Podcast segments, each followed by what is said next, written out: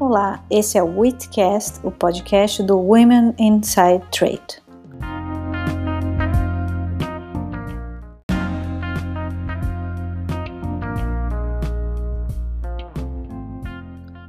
Women Inside Trade é uma organização sem fins lucrativos formada por mulheres com expertise em comércio internacional, unidas pela causa da equidade de gênero e pelo propósito de impactar positivamente o mundo do comércio internacional.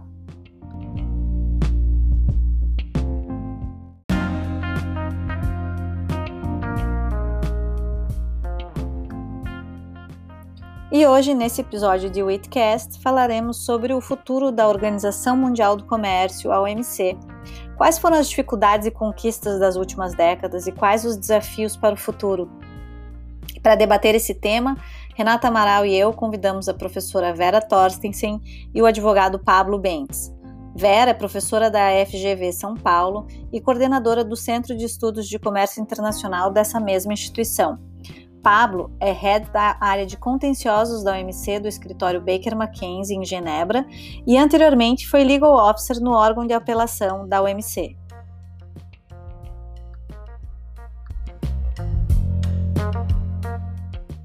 Bom, hoje, nesse episódio do nosso podcast, a gente tem a honra de ter, então, a professora Vera e o Pablo é, Bentes. A gente está muito feliz de tê-los aqui, os dois, e eu vou começar esse primeiro bloco de discussão, de perguntas, um pouco para a gente falar sobre o passado da OMC. A gente sabe que a organização tem sofrido duras críticas ao longo dos últimos anos, e eu queria conversar um pouco com vocês para abrir esse episódio sobre o fundamento das críticas à organização, o que, que há de legítimo nessas críticas é, e como vocês avaliam os trabalhos da OMC desde sua criação, em 1995 até hoje, o que deu certo, o que não deu. E eu passo imediatamente a palavra para a professora Vera Tortensen. Bom dia a todos, é um prazer estar aqui com vocês, é um prazer ter o Pablo conosco. Uh, em, uma maneira muito telegráfica. Né? O OMC, e começa pela crise da OMC, é o reflexo do mundo que vivemos. Quer dizer, não adianta a gente pensar que a OMC está isolada, não está. A OMC está, é o fruto da, da, de tudo que está acontecendo, da briga, da disputa entre China e Estados Unidos, da, da, da, posição da Índia, que não quer fazer mais nenhuma concessão no sistema. Quer dizer, está tudo o confuso, reflete na OMC. Agora, o ponto mais importante qual é? O ponto mais importante é que o multilateralismo é fundamental para a sobrevivência do próprio mundo. Porque você não pode imaginar, ah, nós vivemos com os problemas de, de pandemia, de, de clima, de, de pobreza, desigualdade, etc., e sem comércio. Quer dizer, você tem que viver num mundo que tem que ter regulação internacional. Se não for OMC, tem que ser outra, se a história é como criar, né, pensar uma outra maneira de você fazer a regulação global. Os grandes problemas são problemas que nós estamos acompanhando há muito tempo. Eu sugiro que vocês leiam um artigo que saiu no, no Foreign Affairs do, do Leitzinger, que é sobre o, até eu guardei o nome, o uh, How to uh, Make Trade Work Again, alguma coisa assim. Quer dizer, você tem o, o, o país que é, que é, o mais importante do sistema, né? É, dizer, quebrando as regras básicas do sistema e dizendo, nós, Estados Unidos, achamos que, a, que a, essa maneira de, de, do free trade, uh, como a OMC defende, não funciona. Os trabalhadores têm que ser uh, uh, ouvidos, quer dizer, o comércio tem que funcionar para os trabalhadores. E, no fundo, ele coloca, deixa claro que a entrada da China, que foi absolutamente apoiada pelos Estados Unidos, foi, de alguma forma, foi errada, mas foi, foi mal negociada certo? Porque, a, a, porque claramente a China teria utilizado o sistema para transformar no grande, no grande uh, parceiro internacional, primeiro, etc. Então, quais são os, os problemas pontuais? Então, a história é: uh, é possível tirar a China do sistema? É melhor tirar a China de novo? Ou porque não um sistema sem Estados Unidos? Né? Como eu digo, que eu, tô, que eu falo sempre, por que, que os países não podem criar um sistema sem os países relutantes? Quer dizer, por que não fazer uma OMC dos não, daqueles que querem? Né? Então, eu, eu jogo a pergunta depois para os advogados para saber como é, que, como é que isso pode ser feito. Para mim, é uma questão política. Né? Então, quais são os grandes problemas? Ah, o que, que não funciona bem? A OMC parou de trabalhar falou de, de, negociar desde a da rodada anterior. E os, os, novos temas estão explodindo. Quer dizer, como é que você resolve digital? É impossível você falar hoje de comércio digital e é um absurdo você não ter uh, nenhuma regra sobre isso.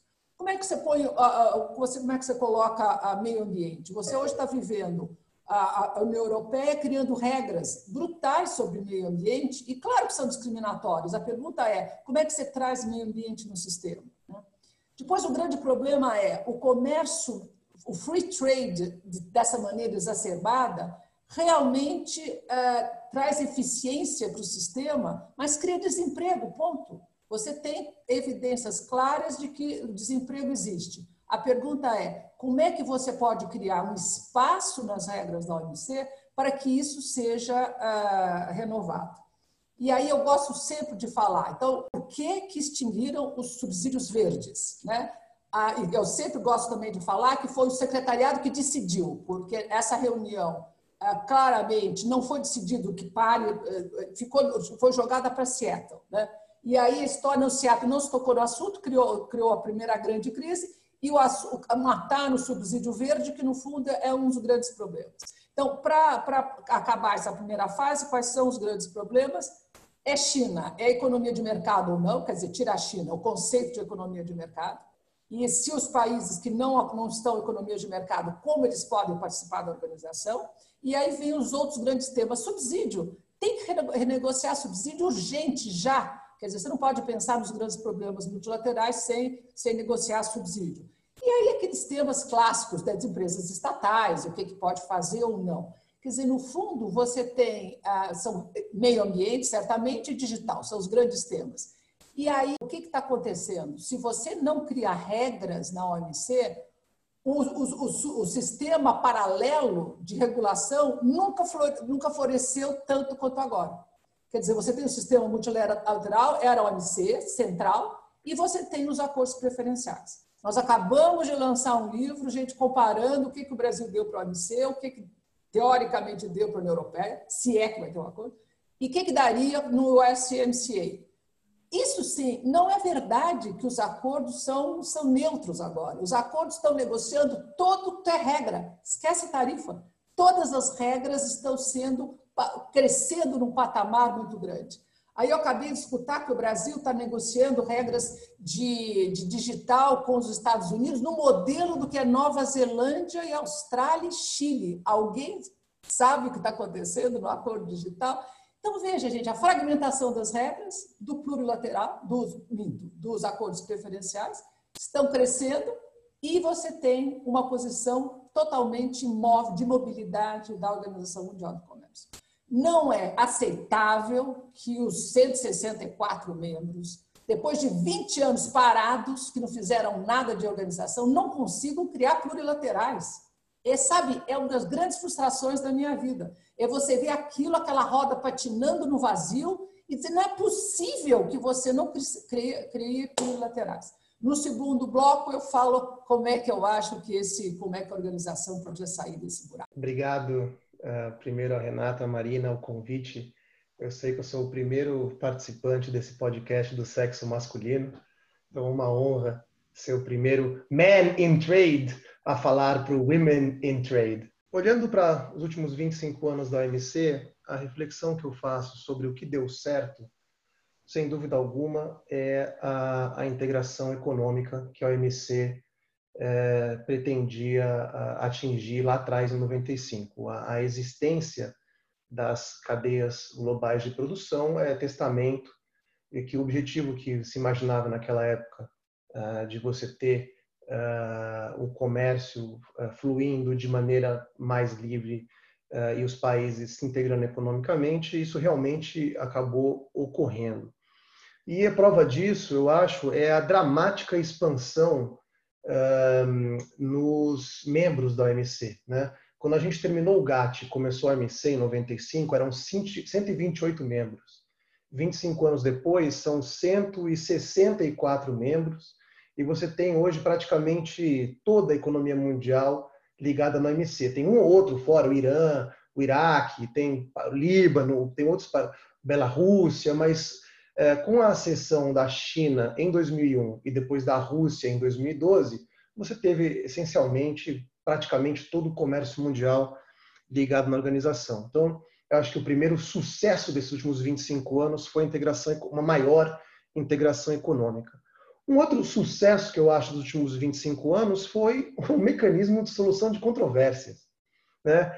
É, são 600 disputas, é, nós estamos caminhando para 600 disputas referidas ao, ao sistema, uh, e o que não é brincadeira. E a gente pode debater depois, no segundo bloco, se o sistema funcionou bem demais, se o sistema não funcionou muito bem, se os americanos têm ou não razão nas coisas que eles estão uh, reclamando. Mas o fato é que você tem é, é, um mecanismo de solução de controvérsias que até o presente momento vinha bem, é, entregava é, resoluções e permitia a resolução de disputas comerciais de uma maneira relativamente ordenada. E eu acho que outra história que eu acho que eu considero de sucesso, ainda que tenha uma crítica ou outra a esse respeito, é a função de transparência da OMC.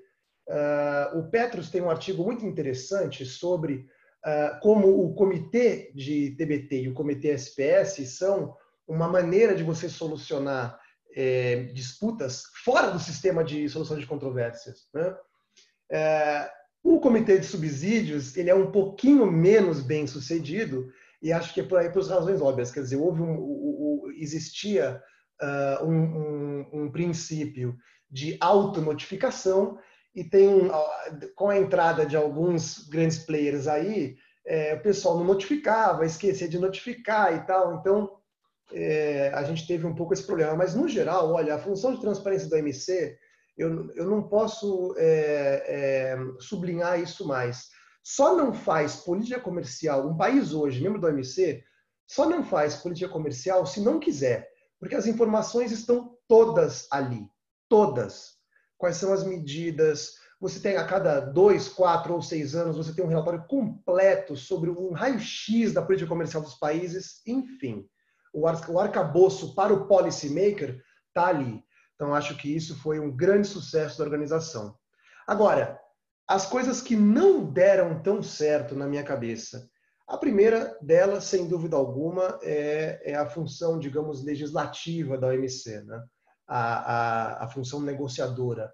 A OMC acabou é, sendo uma história de insucesso no que diz respeito às, às negociações. A gente teve desde a incepção do OMC, teve o Trade Facilitation Agreement e outras poucas coisas, uma decisão para cortar subsídios agrícolas, expansão do, do ITA, que é o Information Technology Agreement, quer dizer, muito pouco, muito pouco. E o resultado final de tudo isso é que, como a Vera bem colocou, as disciplinas ficaram absolutamente obsoletas. As disciplinas da OMC hoje têm, têm duas dicotomias básicas que não servem mais ao mundo que nós vivemos. Uma é uma distinção rígida entre o que é mercadoria e o que é serviço. A gente teve uma disputa, me lembro, audiovisuals, que era um caso que você, bom, se você trans, trans, se você manda um filme por streaming, é um serviço, mas se você coloca num, num reel, numa bobina e manda, é uma, é uma mercadoria. Né? Então, essa dicotomia não funciona mais. Outra dicotomia que não funciona mais é a dicotomia entre países de economia de mercado e países de economia não de mercado. Né? É uma outra dicotomia que ficou difícil é, dos membros manejarem e foi a principal razão pela qual você tem tanta fricção entre os Estados Unidos e a China. Os Estados Unidos lá atrás fez o seguinte cálculo, um pouco, com, um pouco parecido com o que eles estavam fazendo com o México. Bom, se a gente liberalizar o comércio com o México, vai o, o, país vai acabar se flexibilizando, vai virar uma democracia, o PRI vai sair do poder, a gente vai ter uma coisa. Pensou-se na administração Clinton que com a China ia ser igual. Vamos integrar, integrar a China no sistema e a China, paulatinamente, vai se transformar numa economia de mercado. E isso não ocorreu. Né? A, a, o modelo que eles chamam lá de, de é, Socialist Market Economy é um modelo baseado na intervenção estatal. E aí os remédios que você tem dentro dos acordos não são suficientes para lidar com esse novo animal, que é esse, esse modelo chinês, que é um modelo em que você tem uma intervenção estatal forte e, ao mesmo tempo, alguns elementos de economia de mercado. Outra coisa que não deu nada certo, e aqui eu termino a minha, a minha fala inicial, é a ideia do single undertaking. Furou! Furou! Não tem mais como você negociar um pacote único para todos os membros, porque o resultado que dá é essa, essa, essa é, parálise negociadora que a gente está vivendo. Então, a organização caminha, no meu entendimento, para um modelo de geometria variável, com vários países fazendo plurilaterais em temas que eles consideram mais importantes e menos importantes, e a ideia do single undertaking, do pacote único, já foi abandonada, uh, e com ele a afinada rodada Doha, que provou que a rodada do aspas desenvolvimento era pouco mais do que um slogan. É isso aí. Pablo, excelente suas ponderações, professora Vera também. Acho que aceitando a provocação que a Renata fez no início, eu vou provocar para a gente falar um pouquinho nesse novo bloco sobre o futuro, né? Quer dizer, a gente pega a ponderação da Vera de que o futuro é um futuro fragmentado, o Pablo falando que o single undertaking faliu, e talvez a gente vá voltar então para um GATT à la carte, a gente vai voltar para uma situação onde todos os países negociam apenas o que eles querem e não tendo a obrigação de negociar tudo ao mesmo tempo. E a gente vai aproveitar o que sobrou de bom da OMC, integração econômica, solução de conflitos, transparência.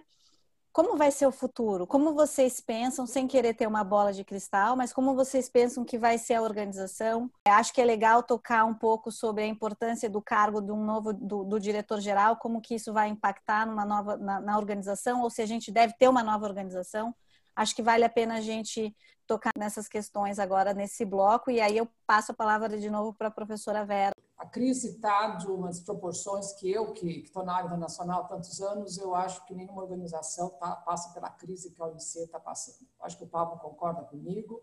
É uma paralisia há, desde 2008, gente, há quantos anos, né? e essa história de, se desmontar a absorção de controvérsia, nós estamos refém. Esse, a, o que mais me, me deixa irritada é como é que a OMC ficou refém dos Estados Unidos por tanto tempo. E refém da Índia, porque a Índia é outra que também não deixa. Tá, tá bom, se não querem, até logo, prazer, foi um prazer muito grande, os outros países têm direito a continuar. Então, pensando em futuro. E aí eu provoco o Pato. Pato, ah, como, como advogado, você imagina defende um sistema de hard law, contratados, com negociação, uh, e depois um órgão de solução muito forte, um tribunal, entre aspas, enfim, uh, foi modelo da, da OMC. Eu estou há anos estudando outros modelos. Eu estou estudando o sistema financeiro internacional, senhores que não têm organização nenhuma no meio, quem manda são os too big to fail, quatro ou cinco bancos centrais, ponto. E o sistema funciona sem organização, sem coordenação nenhuma, porque tem problemas os bancos, com os seguros, o mercado de capitais. Bom, é outro sistema. E estou estudando muito a CDE. Se o Brasil entra ou não, espero que sim. O que está acontecendo? Todos os problemas que o Pablo levantou acabam sendo ah, dirimidos. Quer dizer, os temas vão entrando, são, se me perguntar, gente, são 500 temas. Eu desisti, a quantidade de temas que a, que a OCDE está tá discutindo. O secretário, secretariado vai pegando, imagine, na OMC tem, nem chega a 500, na, na OCDE são 2.500, imagine e orçamento também é menor que da, da, da OMC. Quer dizer, enfim, são os, os, segredos que a gente não consegue entender. Como é que é? Vem do secretariado, vem os, os temas vão surgindo, e aí, quer dizer, fora algumas, alguns, algumas, algumas regras obrigatórias, a OCDE funciona por guidelines. Tudo bem, são 36, 37 países tal, mas a pergunta é: será que esse sistema da rigidez do tratado o sigla undertake, o maldito conceito, o consenso, que você não pode fazer nada se não tiver consenso, aí qualquer um pode bloquear. Será que tudo isso não, é, não explica o, a grande crise da, da, da OMC? Por que não você pensar uma coisa muito mais, mais uh, flexível? Tratados versus guidelines. Não seria o caso de aproveitar exatamente essa crise e até você repensar uma nova organização porque não, eu, eu não entendo por que, que depois de 20 anos parados na crise desde 2008, né, quase 20 anos, por que, que o sistema do plurilaterais não funciona? Porque é bloqueado por um ou dois países. Então, dizer que aquela história plurilateral não tem que ser aprovado por todo mundo. É, um é contrassenso, é um contrassenso. Né? Então, aquela história, por que não? Os, os, quem quer fazer? Os amigos do digital fazem o acordo, não chama de acordo, chama de guidelines. os amigos do, do de corpos governamentais, os amigos daí de tudo, do meio ambiente, etc. E realmente você volta de novo ao, à rodada de Tóquio, que o Brasil durante anos não aceitava o código de subsídio, depois que aceitou. Então, o pior, nós que somos amigos da OMC, é que o tempo passa, o mobilismo continua e parece que tem quem que está tão contente com este, com este quadro de paralisia, não é? Ah, de novo, vocês vão dizer não nada vai funcionar sem você mexer nos novos temas, sim, mas por favor mexer nesses velhos temas que estão que estão parados. Quer dizer, você, por que, que você não pode fazer uns friends de subsídio e criar esse tipo de, de, de para você fazer a máquina rodar de novo? Então, OMC do futuro para mim não pode ser mais ter essa rigidez não pode ser mais por consenso, não pode, e aí é um pouco do, do ratchet, né, da, da cremalheira que não pode ir para trás. Eu acho que para trás não pode ir, mas realmente ir para frente em muitas velocidades é assim que funciona, né? Como eu vejo. Concordo com o Pablo, transparência é fundamental. Quem lê os, os Trade Policy Review descobre né, uma quantidade incrível de, de, de, de dados, de, de, informação. Mas, de novo, o, como é que você faz a organização se tornar ágil de novo no momento que os plurilaterais. olha só, plurilateral não é para acordo preferencial. Quer dizer, você deixa o acordo tarifas para esse tipo de cotas, etc., para o preferencial, pronto, deixa a base, e parte para uma regulação que, no fundo, Pablo, é pegar esses temas que já estão todos abertos desses acordos preferenciais, que são tratados, olha a loucura, e tentar botar o mínimo denominador comum e lançar o plurilateral dos amigos dos novos temas e daqueles temas uh, da, mais, mais, mais de uma maneira mais sofisticada. Quer dizer, maneira de sair tem. Qual é o problema, como eu vejo? É você ter uma organização uh, de funcionários de, da, da, da que precisa pensar como é que vai ser, porque, lembre-se, a OMC é uma organização, os funcionários tenham a estabilidade de salário, de aposentadoria, etc., como se isso vai ser uh, mantido. E eu não sei o quanto por cento desse budget, o Pablo, é dos funcionários, não. Esse é um problemão. O problema das línguas é outro problemão. Como é que, sabe, aquela história, tudo bem, uh, mas aí os, os, franco, né, os, os francófonos também poderiam abrir mão por um tempo para diminuir. E aquela história, eu não digo voltar para aquela linda casinha que tinha em frente à ONU, onde funcionava o GATT antigo, ah, numa vila muito simpática, etc. Também não é isso, mas é realmente você. E eu, eu pergunto, aí eu jogo a questão do futuro na mão de vocês, advogados, Pablo. Por que é que países que querem continuar com uma OMC mais flexível são impedidas por um país ou dois países? Então a pergunta é: o que, que vai me dizer que ah, não tem cláusula de saída. Tem a cláusula de saída, tem que avisar seis meses, etc. Nenhum dos países vai querer sair. Então, esqueçam, esqueçam a parte jurídica. Eu quero saber o que, que impede politicamente de 20 países, 30 países criarem uma OMC dos 30. Então, é esta grande questão que eu jogo para o lado jurídico. Pablo. Bom, Vera, um monte, para variar, você abordou um monte de temas super interessantes. Um, sobre o futuro da OMC, eu acho é, eu, eu dividiria em, em, em três categorias. No curtíssimo prazo, o que a gente vai ter que fazer imediatamente é encontrar um novo diretor-geral para a organização. Né? Se não acharem ninguém até setembro, vai ficar o Carl Browner lá, ou algum dos DDGs, assinando o cheque até entrar alguém. Então, é, a, nós estamos gravando dia 15 de junho, ainda tem três semanas para gente, para os países indicarem os seus uh, os seus uh, preferidos. O grupo africano, é, para variar, não conseguiu fazer apontar um candidato de consenso. Então, o Egito indicou o Mahmoud e a Nigéria indicou a Ngozi Okonjo-Iweala, que é um, tem um perfil super interessante. Né? Tem tudo para ir longe, quem sabe até virar uma diretora-geral, a primeira diretora-geral da organização e o México, o Ressusceade, que é um, uma mão antiga, uma old get hand, como eles dizem aqui. Né? Então, alguém que tem um perfil parecido com os, com os anteriores. No curtíssimo prazo, a missão é essa: precisa ser alguém que tenha credibilidade, trânsito político, tenha ideias, uh, porque a organização está precisando realmente se renovar, como disse bem a Vera. No médio prazo, eu acho que a, a outra prioridade é restaurar um, o mecanismo de solução de controvérsias. Né? Uh, os americanos têm bloqueado e continuam bloqueando o appointment de appellate body members. Não está claro. Eles dizem, o Bob Lighthizer já disse para o Roberto que ele topa um mecanismo de é, revisão. Ele topa um sistema bicameral. E eles dizem que se tiver garantia que as regras estão no DSU vão ser observadas, eles removem. Agora, o que, que eles querem é, para isso acontecer? Eu acho que vai, na minha opinião, o pacote para trazer os Estados Unidos de volta vai ter que ser maior do que uma promessa de fazer, fazer em 90 dias o relatório ou de acabar com a regra 15 do Working Procedures for Appellate Review.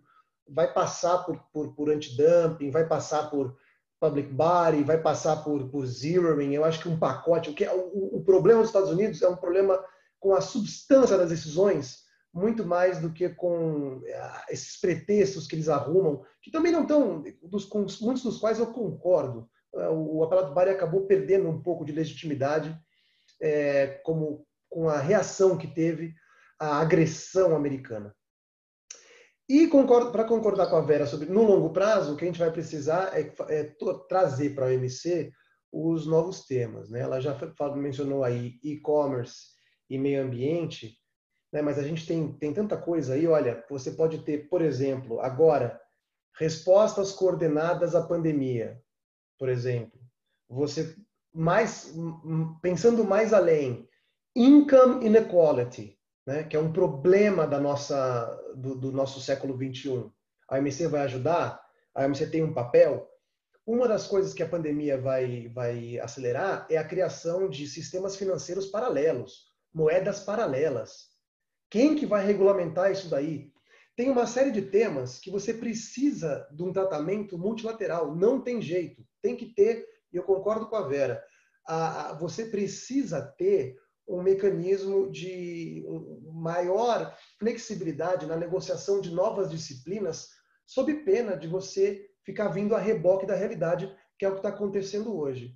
Agora, o meu problema, Vera, com essa questão do mecanismo de, da, da OMC se tornar algo mais soft law, com eh, princípios e mais na linha da OCDE, é que, olhando bem o que a OCDE faz, Vera, e os Estados Unidos descobriu isso de maneira um pouco é, é, tardia, não se serviu, pelo menos por enquanto, para solucionar conflitos comerciais. Um exemplo que eu te dou claro disso é a questão de overcapacity in steel.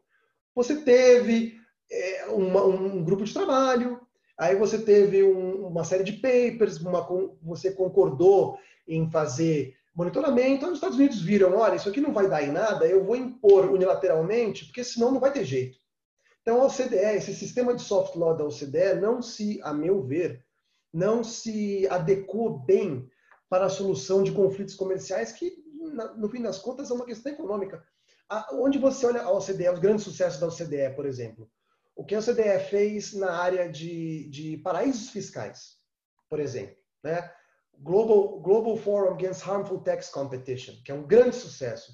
Ele é um grande sucesso porque os países resolveram unilateralmente, e em grande parte com os Estados Unidos fazendo a aplicação do seu direito de maneira extraterritorial, botou todo mundo na linha.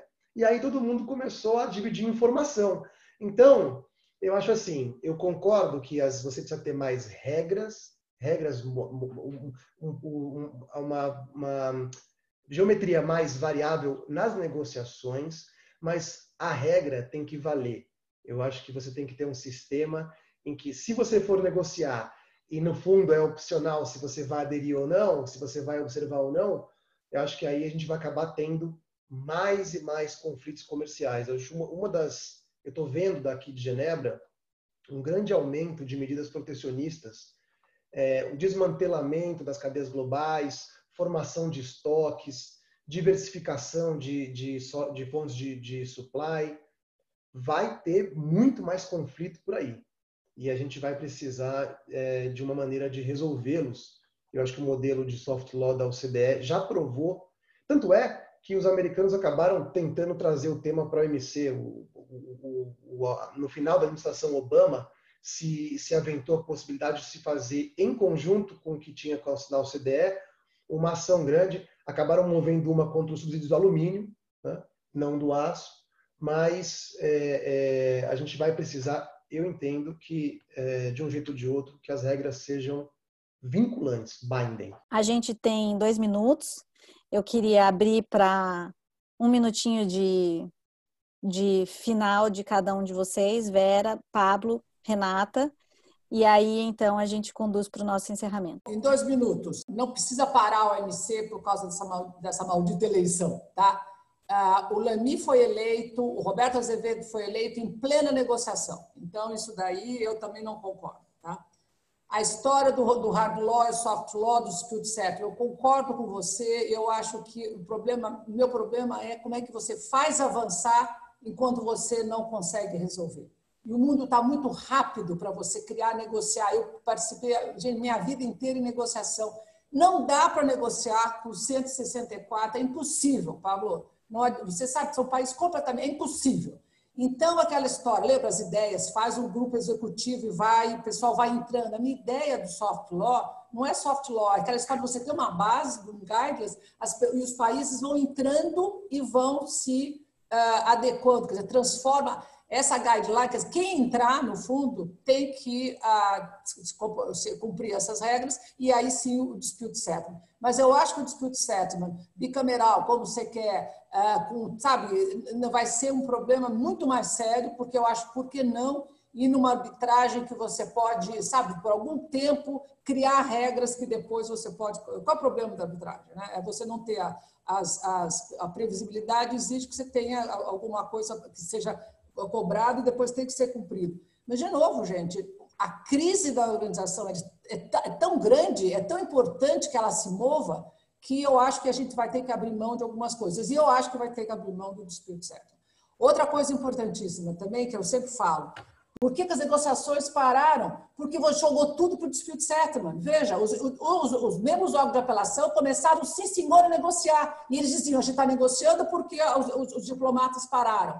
Esse jogo tem que acabar. Quer dizer, você matou as negociações por causa do dispute settlement. E essa história também, o Pablo, do OCDE é muito relativo, porque no fundo joga para cá, joga para lá, eh, tem outros exemplos, e não adianta aquela história de avião. Mas o seu avião é um problema de, de, de, de orçamento, nunca devia ter ido para a OMC. E assim vai, é para ser resolvido em um grupo pequeno.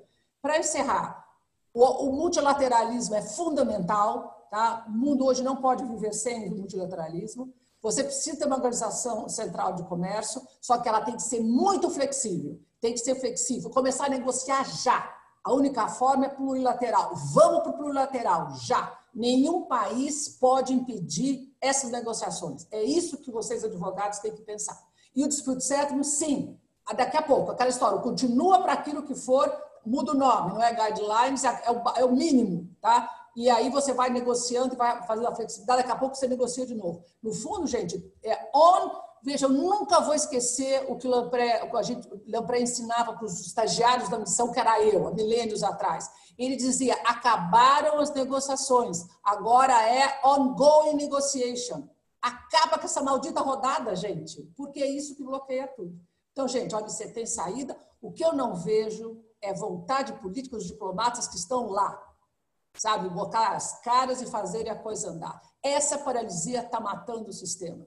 Claro, estão muito bem, estão todos lá, né? Estão todos muito contentes vivendo, é ótimo viver em Genebra, mas é impossível que essa paralisia perdure. A guisa de conclusão, eu queria é, dizer para os uh, ouvintes do podcast que está muito cedo para a gente desistir do multilateralismo e da OMC. Então, ainda tem um futuro para a OMC, e essa crise agora permite a gente é, tentar é, influenciar que futuro é esse.